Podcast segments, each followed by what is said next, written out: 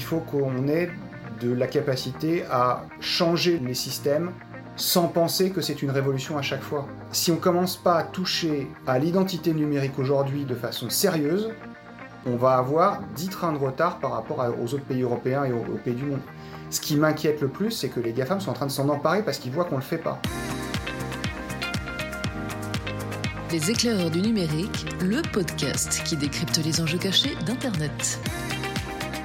Salut tout le monde et bienvenue, c'est un nouvel épisode des éclaireurs du numérique avec toujours les mêmes, c'est-à-dire celui qui vous parle à l'instant Bertrand Lenôtre, de l'autre côté de, des réseaux Fabrice Epelboin, salut Fabrice. Salut. Damien Douanier également à un autre endroit du monde, salut Damien. Oui, je suis très très loin, bonjour. Bonjour, j'espère que vous allez bien tous les deux. On a un invité aujourd'hui, et pas n'importe lequel, parce qu'on en parle beaucoup et régulièrement dans ce podcast, Philippe Latombe, député. Bonjour Philippe. Bonjour, merci de l'invitation. Vous allez bien? Ouais, très bien. Vous êtes député modem de Vendée depuis 2017, réélu il y a quelques jours, donc félicitations pour ça. Vous avez, pour la petite histoire, un master en économie et en droit des affaires. Vous avez été auditeur financier chez Deloitte. Et puis on vous connaît beaucoup pour votre défense de la souveraineté numérique, puisque vous avez été rapporteur de la mission parlementaire sur la souveraineté numérique, qui a donné un rapport parlementaire qui fait un peu référence aujourd'hui, qui est sorti en juin 2021. Et euh, tout ça a mené peut-être au fait que Bruno Le Maire se retrouve avec dans son titre souveraineté industrielle et numérique. On imagine que ça a un impact. En tout cas, vous êtes considéré comme un des euh, survivants députés qui connaissent un petit peu le web.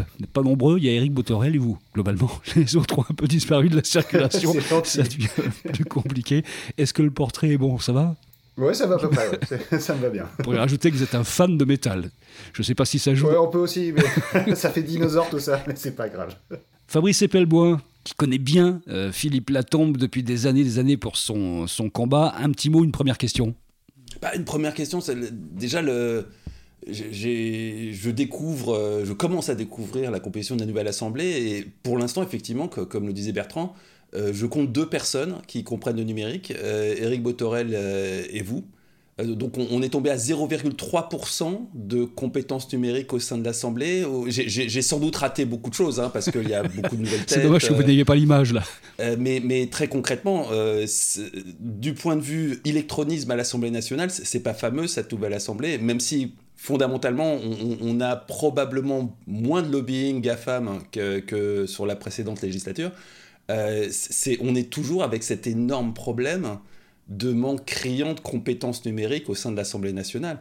Ça va être compliqué de, de, défendre tous ces dossiers avec intelligence entre euh, vous et Eric Botorel, hein, qui, qui, encore une fois, il y en a peut-être un ou deux qui m'ont échappé, mais pour l'instant, je ne vois que deux personnes compétentes à l'Assemblée. Ça fait pas beaucoup quand même. T'as aussi Cédric Villani qui a été réélu, donc. Euh. Mais il n'a pas été réélu, Villani. Il n'a pas été réélu. Ah pardon, c'est vrai. Oh ben voilà, ben, j'ai pas mis à jour, j'ai pas mis à jour ma liste de l'Assemblée nationale. Eh ben je, tape, me tape sur mes doigts. Euh, non, on est un peu plus nombreux que ça parce que chez les LR, euh, chez les Républicains, vous avez Philippe Gosselin qui a fait partie de la CNIL pendant pendant longtemps.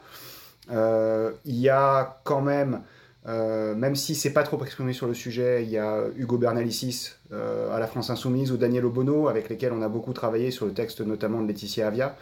Euh, bon, il y, a, quand même des, appétences. effectivement, on n'est pas très nombreux.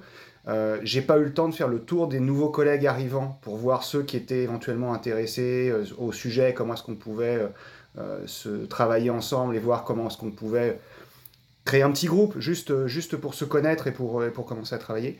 Euh, on va faire ça dans la, dans la semaine qui vient. Euh, oui, ça m'inquiète un peu parce que du coup, on a quand même quelques sujets qui vont arriver, notamment du Sénat avec leur fameuse euh, PPL sur la proposition de loi pardon, sur les anti-cabinets de conseil. forcément, on va devoir parler numérique sur ces cabinets de conseil et parce qu'ils sont aussi Conseil de l'État sur la numérisation. Et donc, on va forcément avoir des sujets euh, à, traiter euh, dans les, dans les semaines, dans les mois qui viennent sur le, sur le numérique. Donc, euh, bah, il va falloir que je fasse le, travail de recenser, puis de, de, de, trouver les collègues qui ont envie de travailler sur le sujet. Mais on va le faire. Entre-temps, je disais que le, Le titre de Bruno Le Maire s'est donc enrichi du terme souveraineté industrielle et numérique. Dans une tribune dans Acteur Public le 10 juin, vous avez dit la captation par le ministère de l'économie de l'enjeu majeur de la souveraineté numérique mérite discussion. Quelle discussion précisément? Est-ce que c'est vraiment à l'intérieur de Bercy que doit se trouver euh, l'économie numérique? Parce que finalement, elle pourrait mériter son propre ministère. Vous avez œuvré pour ça avec euh, cette euh, tribune là qui a été lancée par Quentin Adam, c'est-à-dire un ministère de plein exercice avec une vraie administration en fait. Est-ce qu'on devrait enlever le numérique de Bercy? Alors, c'est là que je vais faire mon Vendéen, c'est-à-dire moitié content, moitié pas content. Euh, ça marche aussi avec les Normands, ça marche avec tout le monde. Hein, euh, là où je suis content, c'est que Bruno Le Maire est dans son intitulé le mot souveraineté industrielle et numérique. Donc, le mot souveraineté numérique est dans l'intitulé. Donc, forcément, il va falloir en prendre, euh, que ça soit. que, que Bercy en prenne, en prenne considération dans ses actions. Mais je reste sur l'idée qu'il aurait été mieux d'avoir un ministère de plein exercice, transversal, et qui ne soit pas directement euh, rattaché à Bercy, où on sait que la DGE a un pouvoir un peu particulier, et qu'on voit le monde du numérique et de la tech comme étant un secteur d'activité comme un autre, et pas forcément avec une, une, spécificité qui est de traiter les données et d'arriver à trouver des solutions pour l'État de façon cohérente, et pas simplement ministère par ministère. Donc c'est ça aujourd'hui qui me, qui me manque un peu, c'est que j'aurais bien aimé un ministère transversal qui permette à l'État de traiter de sa numérisation, de sa digitalisation, même si c'est pas beau, de traiter les données de la même façon, ministère par ministère, et qu'on n'ait pas des écarts entre les ministères de la santé, de l'éducation nationale, euh, des, Mais euh, c'est déjà, pas si, déjà pas si mal. Enfin, mettre, faire un rapport et euh, batailler pendant un an pour qu'il soit pris en compte et qu'il soit dans l'intitulé d'un grand ministère, il y a déjà un premier effort, c'est bien. Bon, la question qu'il faut absolument vous poser, bien sûr, Philippe, c'est est-ce que vous auriez été intéressé par prendre un tel ministère ou une telle responsabilité? Bah non, je fais de la politique, ça m'intéresse pas. Euh, c'est euh, ça. ça. dépend pour quoi faire.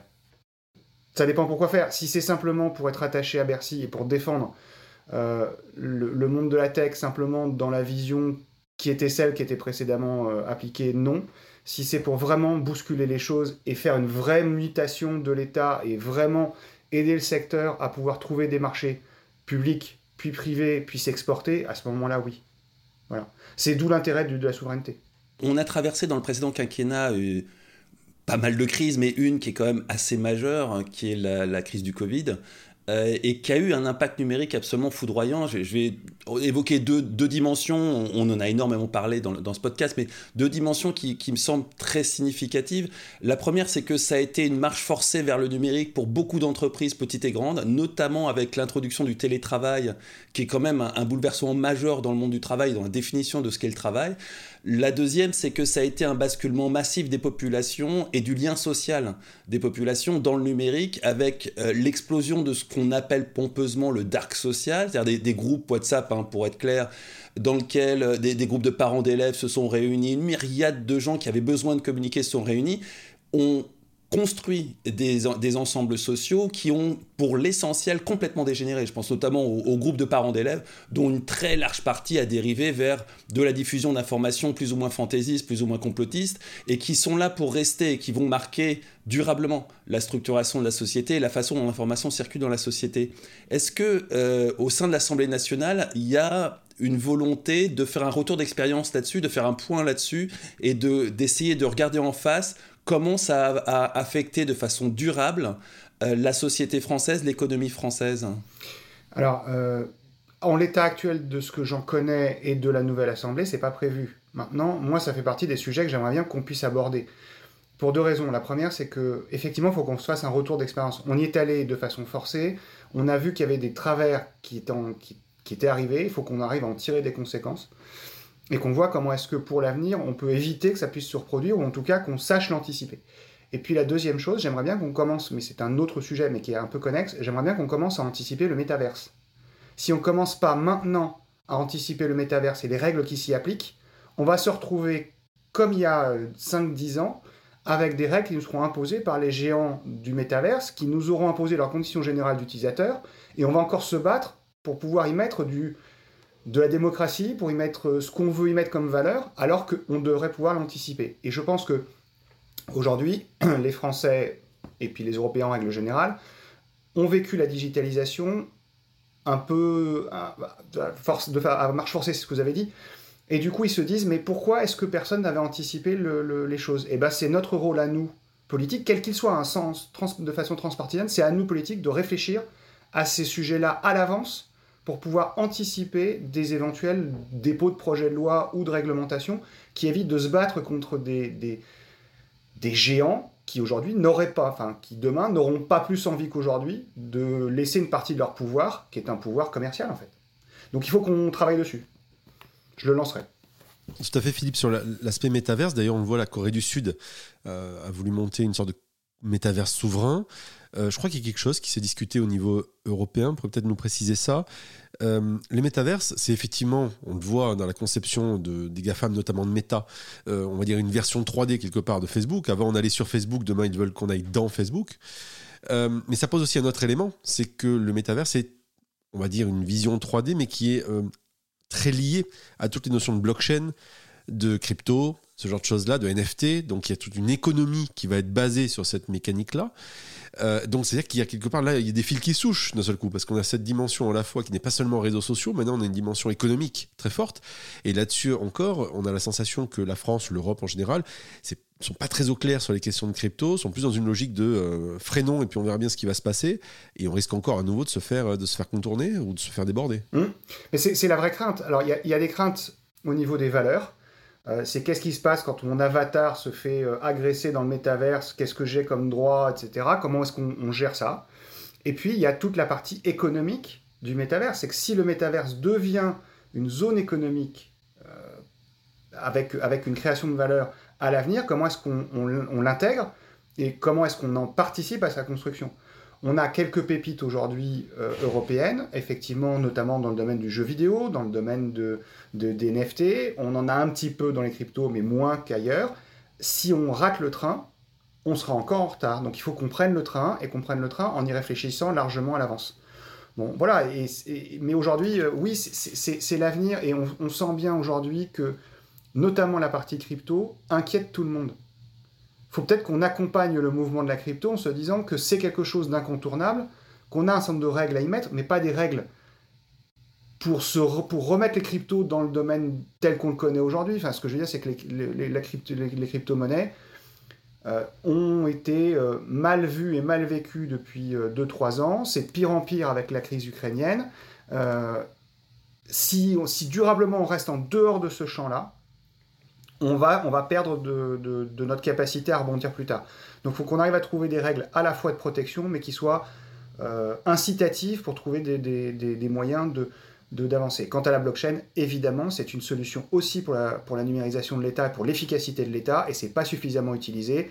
Et très honnêtement, la plupart des ministères ne savent même pas ce que c'est qu'une blockchain. Donc il euh, va falloir qu'on arrive à refaire de la pédagogie. C'est pour ça que j'aimerais bien que, trouver quelques collègues pour y aller sur ces sujets-là. Mais on va trouver. J'aimerais bien qu'on revienne deux secondes sur le sujet de la souveraineté numérique, parce que vous dites que c'est un sujet plus politique qu'économique. Il faudrait nous détailler un tout petit peu ça, parce qu'aujourd'hui, on a vu que la politique numérique, c'était parfois d'arroser à coups de milliards quelques grandes ESN et de se dire, bon, voilà, on va créer des géants et ça va se faire naturellement, et petit à petit, ils vont prendre leur, leur place face aux Américains. C'est pas que ça. Il y a des dimensions réellement politiques à faire. Qu'est-ce qu'il faut faire concrètement et À quel moment on arrête l'économie pour passer dans une dimension purement politique de la gestion du numérique et notamment de la souveraineté face aux GAFAM? Ah, Ça, c'est une vaste question. Je pense qu'on n'aurait pas suffisamment de temps sur le podcast. Euh, alors, il y a un premier point. Il faut, se dire que l'objectif de, créer des licornes pour créer des licornes, c'est marrant, c'est bien, c'est un bon objectif, mais c'est pas ça qui fait avancer le, secteur pour plein de raisons. La première, c'est que on est sur la création de licornes qui sont des licornes B2C. Euh, chez nous, alors que dans un grand nombre de pays, quand on parle d'objectifs de création de licorne, on est sur du B2B. Je pense à, Israël, qui est la, Startup Nation, elles sont sur des créations de licorne B2B. Et là, par contre, il y a de, financer des licornes B2B, ça permet ensuite d'irriguer l'ensemble du, secteur, puisqu'elles sont tournées vers le business. Nous, on est tourné vers les consommateurs. Donc, ce n'est pas tout à fait la même chose. Ensuite, on est sur des licornes qui sont sur des valorisations d'enfer, mais qui ne font pas forcément de chiffre d'affaires et qui n'ont pas forcément de rentabilité. À un moment, il faut qu'on ait des entreprises qui soient capables, de façon autonome, de survivre. Qu'elles aient ensuite une certaine valeur, tant mieux, mais il ne faut pas que ça soit le, driver, ne doit pas être la capitalisation de ces boîtes-là, ça doit être le chiffre d'affaires et la rentabilité. Or, aujourd'hui, on a, dans nos licornes à nous, on n'en a quand même pas des masses qui sont en capacité de pouvoir grossir et de pouvoir avoir du, résultat, pour pouvoir investir à nouveau toute seule, sans faire appel au marché. Donc, la capacité en recherche et développement, elle va s'épuiser au fur et à mesure que le capital va diminuer. Donc il faut qu'on arrive à trouver d'autres systèmes. Enfin, et là c'est une question totalement politique, c'est qu'est-ce qu'on fait en France et en Europe pour favoriser en termes d'activité nos entreprises du numérique? Et il n'y a pas 36 solutions, c'est comment est-ce qu'on leur confie des marchés publics, comment est-ce qu'on leur ouvre des marchés privés, mais pour ouvrir des marchés privés, notamment à l'extérieur, il faut qu'ils aient des références en interne. Aujourd'hui, quand vous êtes une entreprise du numérique et que vous vous adressez par exemple à un land allemand, le land allemand va vous dire c'est bien votre solution, je suis intéressé, il faut qu'on discute. C'est quoi vos références sur un grand acteur français? Et si possible, un grand acteur public ou parapublic bah, Quand on n'a pas ce genre de référence, c'est compliqué d'avoir le marché. Et c'est un réflexe totalement normal de la part des Allemands, parce que c'est un réflexe qui est dans tous les pays à peu près pareil. Il n'y a qu'en France où on pense qu'on va pouvoir exporter des solutions sans avoir fait prouver à ces solutions qu'elles puissent, qu'elles peuvent marcher sur le territoire national. C'est dommage. Donc il faut que l'État change sa façon de voir et se dise que très clairement, et j'ai rien contre Microsoft ou quoi, mais il faut qu'on arrête de penser qu'il n'y a qu'une seule solution unique, c'est Microsoft parce que 365 euh, c'est la meilleure des solutions. Bah non, il y a d'autres, il y a d'autres trucs. À l'Assemblée, par exemple, on a décidé pour cette nouvelle mandature, je savais pas si j'allais pouvoir l'expérimenter, mais ça va être chouette, je vais pouvoir le faire. On a décidé de prendre Wimi. Wimi a, a signé un contrat avec l'Assemblée, tous les parlementaires vont être équipés de Wimi. Ça va permettre d'éviter de créer des boîtes Gmail pour permettre de faire des transferts de documents entre l'Assemblée et la circonscription. C'est à la fois, en termes de sécurité, vachement mieux, et en plus, en termes de souveraineté, ça donne un exemple, et ça permet à Wimi de dire, ben, j'ai une institution française qui me fait confiance, en plus dans un contexte très particulier qui est un travail à la fois parlementaire à Paris et en circonscription, ça montre l'élasticité et la capacité du produit à tenir. Euh, vous imaginez bien que derrière, en termes d'export, c'est quand même beaucoup plus simple pour Wimi de le faire. Voilà. Fabrice euh, on, a vu là que pour la rentrée parlementaire, il y avait eu une espèce de formation aux problématiques climatiques imposée à tous les nouveaux entrants, enfin tous les députés d'une façon générale. Euh, est-ce qu'il n'y a pas moyen d'imaginer un, organisme de formation interne à l'Assemblée qui les forme à des sujets sur lesquels visiblement, euh, les députés, comme la population française, sont totalement incultes. Euh, on est quand même dans un pays où 75% des Français sont persuadés que le nucléaire rejette du gaz carbonique, euh, où on a un illettrisme par rapport au numérique qui est, flagrant. Est-ce qu'il n'y aurait pas moyen d'avoir un organisme de formation? C'est pas bien cher pour former moins de 600 personnes. Autant dire que c'est rien du tout, d'autant plus que vous avez tous des, des, des comptes formation personnelle, donc c'est pas comme si les budgets manquaient pourquoi est-ce qu'il n'y a pas euh, une école interne qui forme les députés à l'intelligence artificielle, euh, à la blockchain, au climat évidemment, à tout un tas de choses sur lesquelles bah, comme tout le monde, ils sont pas forcément tout à fait au point, euh, qui puissent y trouver des professeurs, pas des lobbyistes, hein, pas des entrepreneurs qui viennent les former, des, professeurs qui sont, c'est pas c'est pas comme si ça manquait dans les grandes écoles françaises, des professeurs qui sont euh, non liés à des à des intérêts commerciaux et qui viendraient former du député, qui seraient là en ressources que les députés pourraient appeler au même titre que bah, moi mes élèves m'appellent quand ils ont des années après m'avoir croisé euh, des problématiques dont ils pensent que je peux leur apporter des, des solutions. pourquoi il n'y a pas une école interne à l'Assemblée nationale? Et pour rebondir sur ce que dit Fabrice, c'est vrai que ça se fait dans beaucoup de boîtes. Moi, j'interviens dans pas mal de boîtes comme ça sur ce principe d'université interne pour essayer de, traiter de plein de sujets.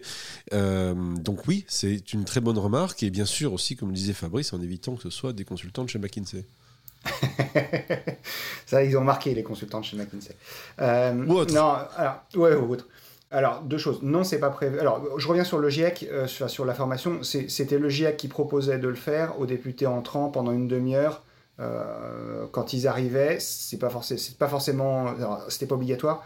Et, euh, par contre, c'était pas forcément au bon moment et bien placé, parce qu'au moment de, de l'arrivée, c'est pas forcément la meilleure des solutions. donc, à titre perso, par exemple, je l'ai pas fait. Je voudrais bien le faire, mais c'était pas possible. Ça s'est terminé hier. Donc je le ferai autrement, mais c'est pas un souci. Euh, non, c'est pas prévu, euh, mais c'est en réflexion. Je m'explique. On a beaucoup travaillé avec le service informatique, avec, euh, bah, avec un certain nombre de députés, avec, avec Pierre-Alain Raffan qui est plus là, notamment, pour changer le système informatique de l'Assemblée. Parce que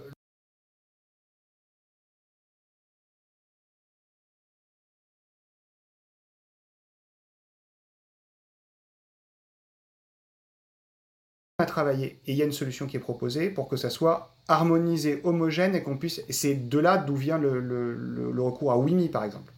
C'est parce qu'on arrive à structurer les choses et que du coup on a un marché qui permet en plus à des boîtes de pouvoir euh, soumissionner et être retenues. C'était la première étape. La deuxième étape, ça sera justement d'avoir un centre de ressources au sein de l'Assemblée, comme vous le disiez, en interne, qui permette de répondre à des problématiques pas simplement techniques, mais aussi à des problématiques de type cybersécurité, de type euh, éducation. Ensuite, aller jusqu'à la formation des députés, ça sera une deuxième étape. Et ça, pour ça, il faut que l'Assemblée se structure, que les questeurs soient là, parce que c'est un sujet de fonctionnement de l'Assemblée. Et donc, tant qu'on n'a pas un nouveau bureau, et vous avez bien vu que il y a quand même eu un peu de changement au sein de l'Assemblée euh, depuis dimanche, va falloir qu'on arrive à pousser ça avec les nouveaux questeurs. Euh, et donc, ça veut dire éduquer d'abord les questeurs à cette question-là. Et comme je ne sais pas, comme je sais pas qui ça va être, je vais commencer mon travail de lobbying la semaine prochaine. À propos d'éducation, je parlais en intro du rapport parlementaire sur la souveraineté numérique que vous avez réalisé. Pas mal des idées de ce rapport ont été prises un peu partout lors de la, campagne présidentielle et même de la campagne législative. Et ce que vous avez noté, c'est qu'en fait, on n'a pas toujours bien compris les enjeux. C'est-à-dire, ils ont piqué des idées sans comprendre les enjeux qui allaient avec. Bon, c'est déjà un premier point. Vous allez me dire, mais enfin, qu'est-ce qu'il faut faire pour que justement il y ait une acculturation à la connaissance des enjeux qui sont derrière les idées? Euh, C'est là où il faut revenir sur la question de la formation. Enfin, Aujourd'hui, très clairement, dans le rapport a été picoré des petits trucs sans voir qu'il y avait derrière. En tout cas, j'espère que c'est comme ça que je l'avais. Enfin, je pensais l'avoir construit comme ça. J'espère que ça s'est vu. Il y avait des lignes directrices.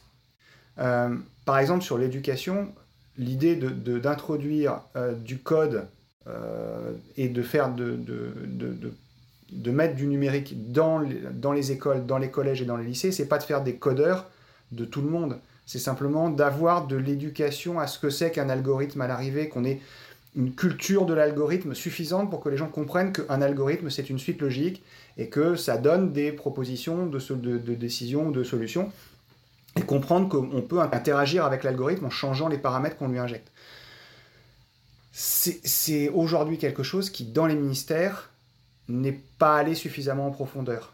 Et je, pense fondamentalement qu'on a un vrai souci. C'est pour ça que j'attends de voir ce que va être le, texte de la proposition de loi euh, du Sénat sur les, sur les cabinets de conseil.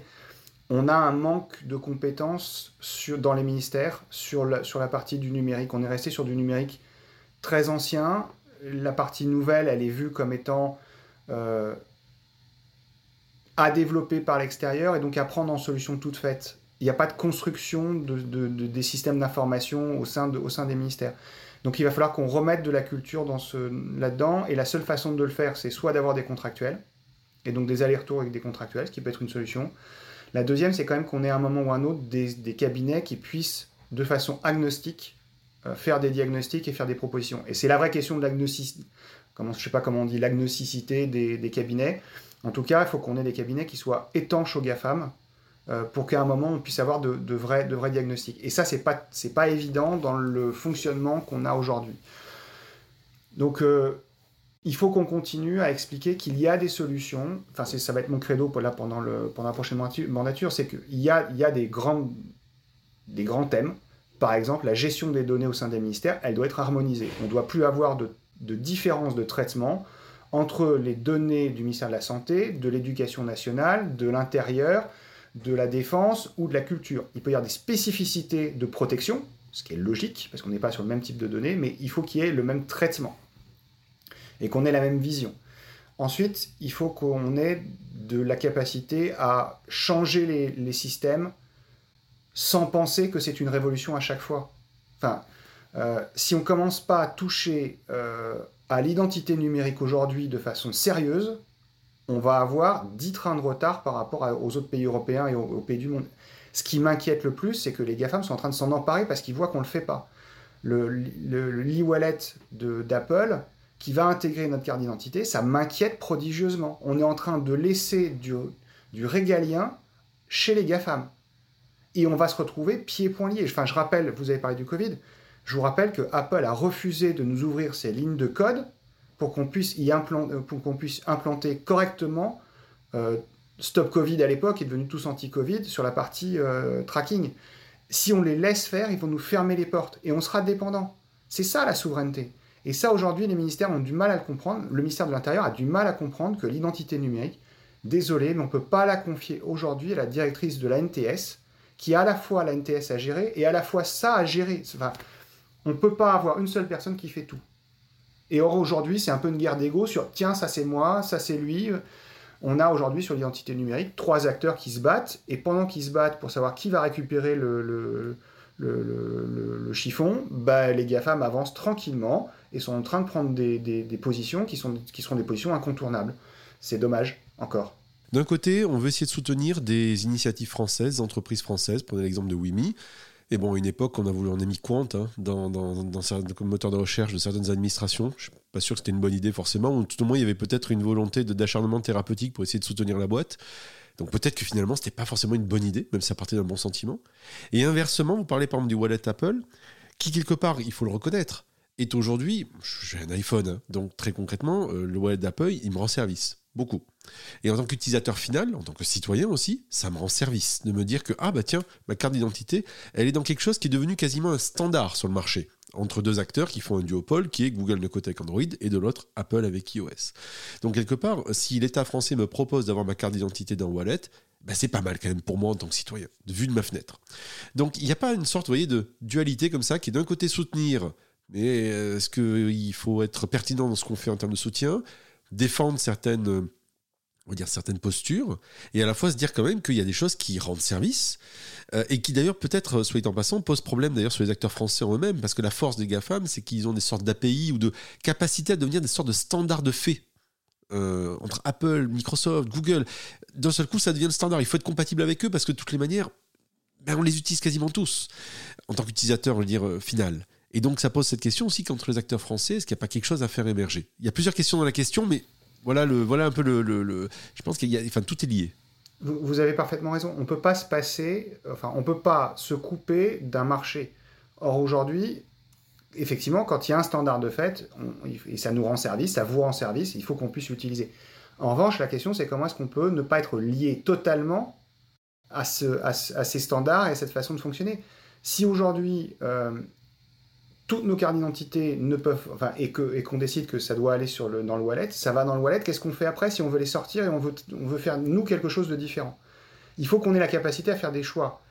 Et, cette capacité à faire des choix, on l'a bien vu avec Stop Covid, c'est qu'à un moment, on décide de faire quelque chose sans Apple, et ben ils nous refusent l'accès à leur code et on peut pas le faire. Or aujourd'hui, c'est quand même c'est quand même le rôle de l'État que de pouvoir imposer sur, alors sur son territoire, à sa population, un certain nombre de, choses, et ne pas être coincé par des GAFAM qui, eux, ne respectent pas ces règles-là. Donc il y a, un vrai souci, c'est cette dualité, cette opposition, elle est là. Il faudra qu'on arrive à la gérer. Il ne faut pas soutenir pour soutenir des boîtes, c'est ce que vous disiez, enfin, il ne faut pas s'acharner pour soutenir des boîtes qui, euh, aujourd'hui, ne sont pas au niveau. Si elles ne sont pas au niveau, elles ne sont pas au niveau. Il faut qu'on fasse en sorte qu'elles deviennent au niveau. Si elles ne le sont pas, elles ne le sont pas, et puis c'est fini. Mais il y a un moment, il faudra quand même qu'on ait la capacité à faire des choix. Ce que je dis assez, fréquemment, enfin, euh, on est très bon sur un certain nombre de sujets, il faut qu'on arrive à capitaliser dessus, euh, mais il viendrait jamais à l'idée de quelqu'un, enfin en tout cas en France, qu'on ne construise pas nos sous-marins nucléaires. Dans nos sous-marins nucléaires, on a besoin de, de produits qui viennent des États-Unis, qui viennent d'ailleurs, mais on a la capacité de les prendre, de les traiter, de les intégrer dedans et de le faire en souveraineté. C'est-à-dire qu'on sait ce qu'on fait et on sait pourquoi on le fait. Mais il faut qu'on garde cette capacité-là dans le numérique. Donc si on veut utiliser le, wallet d'Apple ou une autre solution euh, chez Android, qu'on le fasse, mais en gardant la possibilité de pouvoir avoir la main dessus et décider de ce qu'on en fait. Et pas qu'on devienne totalement inféodé. Euh, ce, que, ce que les Américains font avec, euh, avec Apple, notamment sur le permis de conduire, pour certains États me gêne. Certains États ont passé un accord avec Apple en disant votre permis de conduire, qui est l'équivalent de la carte d'identité aux États-Unis, est sur le wallet d'Apple il y a même, quand vous allez dans l'administration de, ces États, il y a même un grand panneau vous disant la carte est dématérialisée sur un, sur un iPhone, achetez iPhone. Ça devient une zone de pub. Non mais, et donc forcément, on est sur un, sur un système qui est assez perverti. C'est pas, pas tout à fait ce qu'on veut. Voilà, il faudra qu'on arrive à, pouvoir à la fois intégrer ces standards-là, sans pour autant en être, en, être inféodé. C'est aussi pour ça que je, voudrais qu'on puisse réfléchir sur les technologies de demain, notamment le métaverse, notamment un certain nombre de, sujets, Parce que si on ne commence pas à y réfléchir maintenant, on va se faire imposer ces standards de fait encore une fois, alors qu'on aurait pu participer à la création de ces standards. Et je pense que c'est aussi un travers français, c'est que on aime bien se rebeller, et donc c'est toujours être sympa d'être dans la position du type qui dit bah, ça va pas, il faudrait qu'on fasse autrement. C'est beaucoup plus difficile d'expliquer qu'on a passé 5 ans à essayer de construire un standard à bas bruit dans un coin parce que ça ne fait pas de pub et ça ne fait pas de bruit. Mais il faut qu'on le fasse. On est sorti des normes. Il faut qu'on rentre dans, la construction des normes. Et l'échec de Gaïa sur ce sujet-là m'inquiète un peu. Il faudra qu'on relance le truc. Parce que c'était au départ une bonne idée et c'est complètement parti euh, en vrille. Parce que là aussi, on a voulu faire quelque chose en se disant qu'on va laver plus blanc que blanc et on a laissé les GAFAM rentrer dedans. Et eux, ils savaient exactement comment est-ce qu'on construit des normes à coût de juristes qui sont payés très cher et qui euh, utilisent le temps de tout le monde et qui fait que derrière, c'est leur solution qui s'impose. Et ça, il faut qu'on arrive à le, contrebalancer. Une dernière question, Fabrice. Euh, je regardais une interview d'Elon Musk il n'y a pas longtemps, qu'on aime beaucoup et dont on parle beaucoup dans ce podcast, et qui, était en train d'expliquer que euh, en matière de régulation, pour ce qui est de l'intelligence artificielle, on n'avait absolument aucun choix. Soit on la faisait de façon préemptive, soit on attendait que l'intelligence artificielle s'impose à nous et il serait totalement trop tard. Et Elon Musk est très méfiant vis-à-vis de l'intelligence artificielle et il passe son temps à émettre des, avertissements à qui veut l'entendre sur le fait qu'il est impératif que le législateur se saisisse du sujet avant que le sujet se saisisse de, la société. Euh, est-ce que vous pensez qu'il y a un vague espoir dans le, dans les cinq ans qui viennent, parce que visiblement c'est dans les cinq ans qui viennent qu'il faut se saisir du sujet, euh, que euh, l'Assemblée française ou une Assemblée européenne, ou, mieux encore le Parlement européen, arrive à écrire un texte pour réguler l'intelligence artificielle avant que euh, avant qu'il soit très clairement trop tard il y a deux questions dans la question. Est-ce qu'Elon Musk a raison ou pas? Ça, c'est la première question. La deuxième, c'est est-ce qu'on peut, est qu'on peut faire quelque chose dans les 5 ans? On, va partir du principe qu'il a raison pour, pour, euh, pour simplifier la chose. Mais je, je, je, pense qu'il a raison en plus. Euh, fondamentalement, je pense qu'il a raison. C'est que si on ne met pas les règles avant, on va se faire imposer, euh, et ça va s'imposer de fait. Alors, peut-être pas dans 5 ans, ça sera peut-être un peu plus long que ça, mais on va prendre en plus des mauvaises habitudes c'est que l'intelligence artificielle, qui est aujourd'hui une assistance à l'être humain, va prendre de plus en plus de place, va proposer des solutions qui sont systématiquement euh, validées par l'être humain, et donc on va plus se poser de questions, on réfléchira plus, ou moins ou moins bien. Donc il a, il a fondamentalement raison. il a raison, mais à la fois il aimerait bien intégrer, euh, il aimerait bien imposer Neuralink. Ouais, il, est, il est ambivalent de temps en temps, euh, notre, notre, notre copain euh, Musk. la, puce, il, la puce, il est censé, enfin, il pense que ça va permettre de, justement de gagner un peu de temps d'avance par rapport à l'intelligence artificielle, en fait. c'est comme ça que je le vois. là, là où la vraie difficulté est, c'est encore une fois, c'est comment est-ce que un parlement, des parlementaires, surtout dans le contexte actuel, ont la capacité de dégager du temps pour travailler en réflexivité, euh, en avance sur ce type de sujet-là, sachant que c'est pas politique, que ça se vend pas bien. Or, on est dans la politique du, du jour le jour et de, de, la petite phrase. Un, parlementaire qui travaille sur ce genre de sujet-là, il n'est pas aujourd'hui vu dans sa circonscription comme un parlementaire qui travaille. Ce qui est important pour les gens, mais c'est bête, hein, mais c'est dommage et c'est un peu frustrant, mais c'est le parlementaire qui va sur BFM TV gueuler parce que dans l'hémicycle une demi-heure avant, il y a eu un clash. C'est pas ça le parlementarisme. C'est pas ça que les Français, au fond, demandent. Il faut qu'on arrive à trouver des moyens de réfléchir à l'avance. Donc, soit, et je vais faire, je ferai la demande au président ou à la présidente de l'Assemblée nationale dès qu'il sera nommé, et j'espère que ça sera euh, euh, Yael Braun-Pivet, parce qu'on a travaillé pendant cinq ans euh, à la commission des lois, je la connais bien, et donc ça me permettrait de pouvoir lui faire passer des messages. Euh, j'aimerais bien qu'on ait cette capacité-là de réfléchir en avance sur ce type de sujet. Sur celui-là, comme sur le métaverse, comme sur un, un certain nombre d'autres sujets. Et qu'on prévoit des réglementations, pas qu'on les écrive forcément tout de suite, parce que la technologie va nous imposer de les modifier, mais qu'on ait au moins posé des grandes valeurs et des grands jalons, qu'on puisse, le jour où on en a besoin, les transformer quasiment immédiatement en réglementation, contraignante ou non contraignante, sachant que je pense qu'on a, on a fait de la loi, et on fait toujours de la loi trop précise ce qui marche bien aujourd'hui, et on y fait encore référence, par exemple, notamment sur les réseaux sociaux, on fonctionne avec la loi sur la liberté de la presse. Elle a été écrite il y a plus de 100 ans. Elle était suffisamment bien écrite et large pour qu'on puisse l'appliquer des journaux qui étaient imprimés au ronéotypé, à des, journaux qui étaient euh, imprimés à la chaîne, à des journaux qui sont maintenant totalement numériques et même à des réseaux sociaux. C'est ça qu'il faut qu'on arrive à faire. Et pour ça, il faut qu'on ait une capacité à réfléchir. Et si on ne le fait pas nous à notre niveau, et si on ne, on ne récupère pas des, parlementaires européens pour qu'ils réfléchissent sur la transformation au niveau européen, à l'échelle européenne de ça, on est perdu. Mais ça nécessite de travailler un peu dans l'ombre, et donc forcément avec une difficulté politique sur euh, une éventuelle réélection quand il y a besoin. Et on le voit bien avec ce qui s'est passé euh, dimanche dernier.